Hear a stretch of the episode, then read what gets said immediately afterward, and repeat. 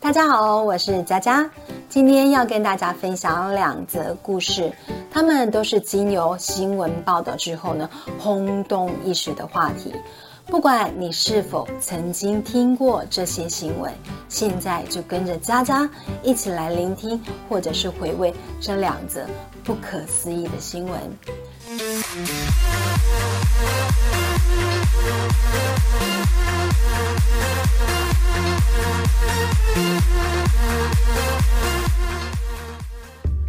第一个故事呢，阳明山凉亭，这是一件真人真事，发生在民国八十二年，当时是一件蛮轰动的社会新闻。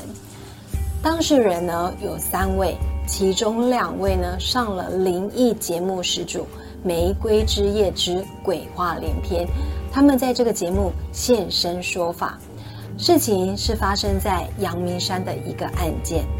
故事的开始呢，是有四个大学生，他们是非常要好的死党，经常四个人一起行动。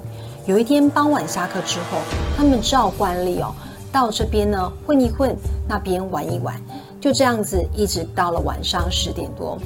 忽然呢，其中有一个人就提议说：“哎，这么晚了，不然我们去阳明山夜游好不好啊？”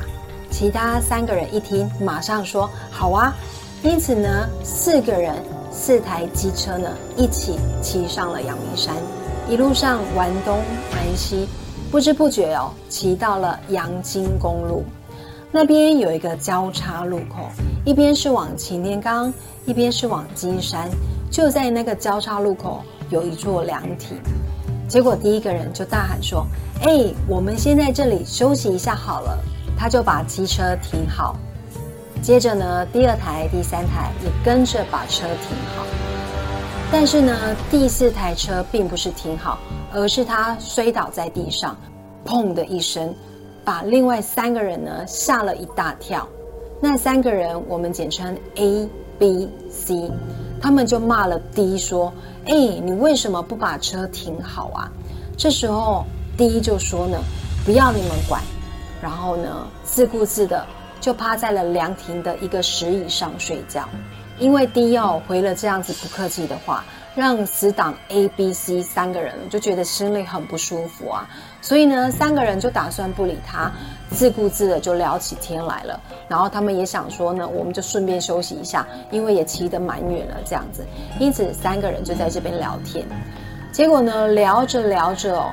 阳明山上就开始起雾了。如果呢有晚上去过阳明山的朋友，应该知道呢，阳明山上很容易起雾，而且呢雾会随着时间越晚会越来越浓。于是 A、B、C 三个人就提议准备下山。那个时候他们看了一下时间哦，是凌晨一点多。结果他们就把 D 叫了起来哦。四个人讨论了一下之后呢，就决定往金山的方向下山。当时雾已经很大了，所以他们只能四台车一台接着一台骑，靠着前面一台车的车灯作为引导。骑着骑着，第三台车的人啊，忽然大叫说：“哎，你们前面两台停一下啦！”前面两台车呢，一听到之后呢，马上停住，就问第三台车说。你干嘛停下来啊？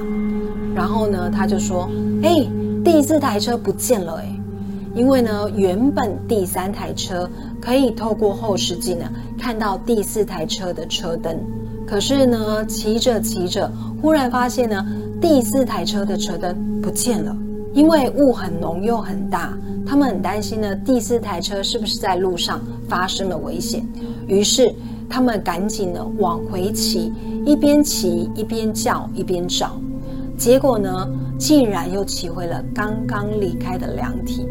然后呢，他们发现车子还是倒在那里，D 呢还是躺在那个石椅上睡觉。接着呢，A、B、C 就问 D 说：“哎，你刚刚不是跟我们走了吗？怎么又走回来这里睡觉啊？”然后 D 就说：“哎。”我也记得我跟你们走了啊，但是不知道怎么样迷迷糊糊又睡在这里了。等我有意识，就是你们现在叫醒我了啊。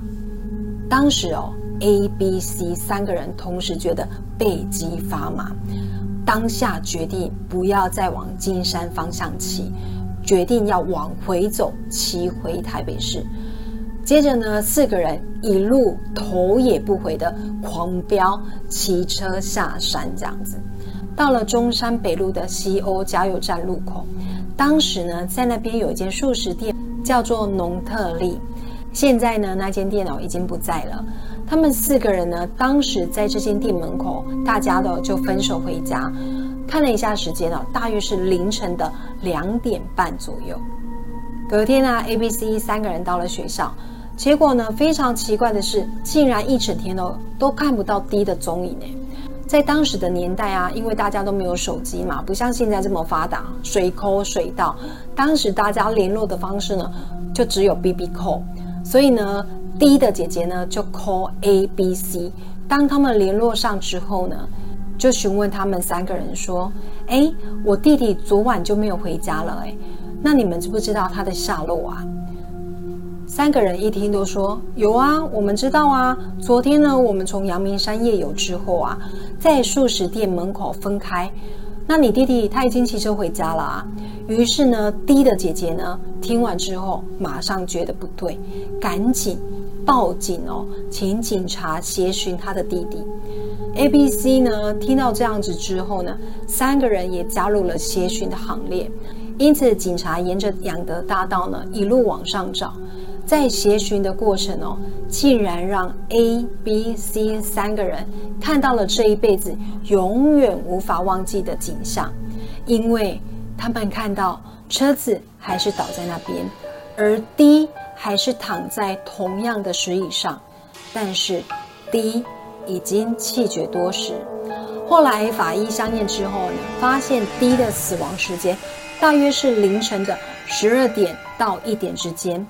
死因是心脏麻痹，但是 A、B、C 三个人就异口同声说不可能的，因为啊，他们昨天啊下山到农特利分开的时候呢，已经是凌晨两点半的事。如果 D 已经死亡了，怎么可能跟他们下山？而且呢，这件事情大家都可以作证。最后的结果呢，就是 D 的姐姐控告 A。B、C 三个人谋杀，那警察也受理着这个案件。可是离奇的是呢，三个人分别接受隔离侦讯哦。那警察呢，在这三个人的证词当中呢，发现他们讲的都没有互相矛盾。之后呢，这三个人也接受了测谎，结果三个人都通过测谎。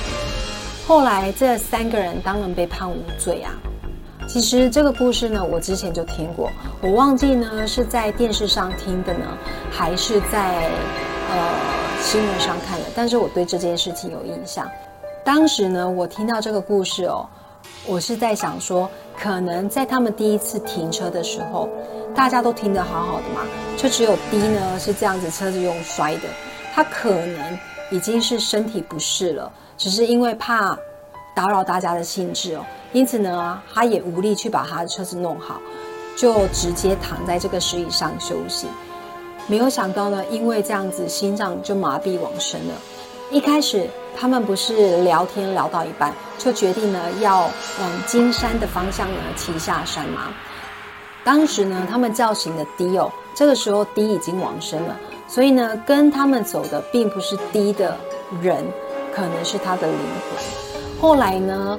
他们看不到 D 的车子哦，因此他们又又往回找嘛，发现 D 还是在那边睡觉，因此他们又把他叫醒第二次嘛，也就是代表从头到尾跟他们交谈对话、跟他们骑车下山的都是低的灵魂。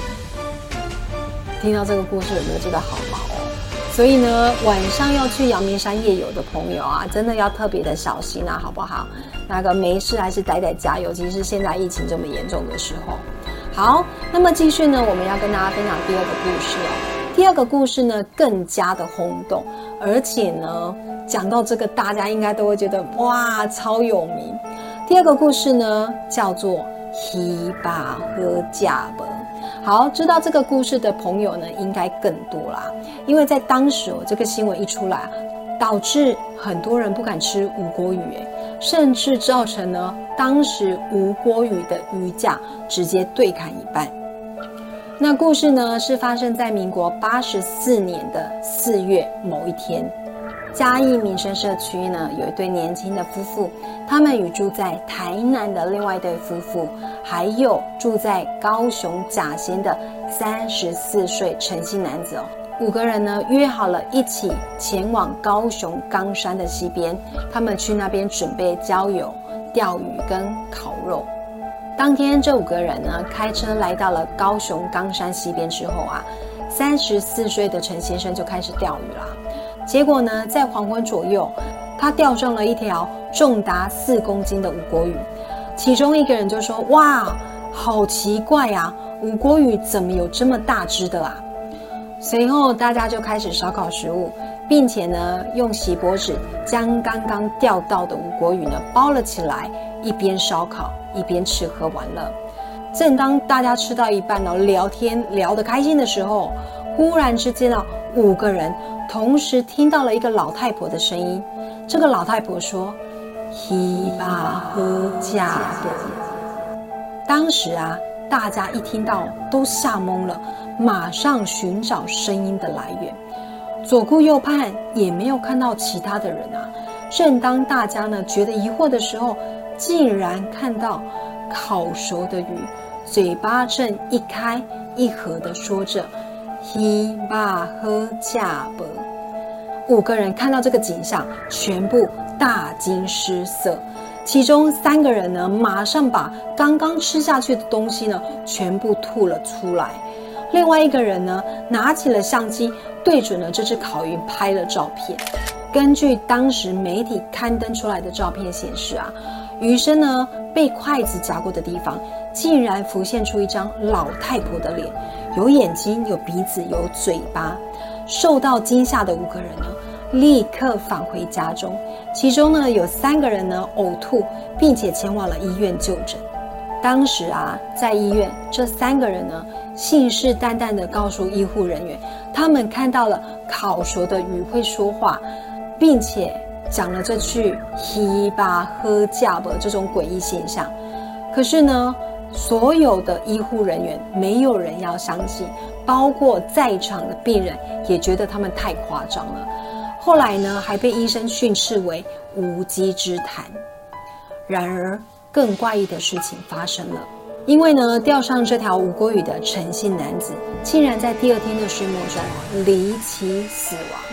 大家想想看啊，一位年轻力壮、身体健康的男子，怎么会在睡到一半的时刻呢？忽然离奇死亡，后来医院在商业尸检的时候，竟然找不到任何的死因，最后呢，只能开出心脏麻痹的死亡证明书。他年仅三十四岁。当时这则人面鱼说话的诡异现象，被台湾非常多家媒体报道，引发了全台轰动，甚至造成当时的养殖渔业呢生意一落千丈。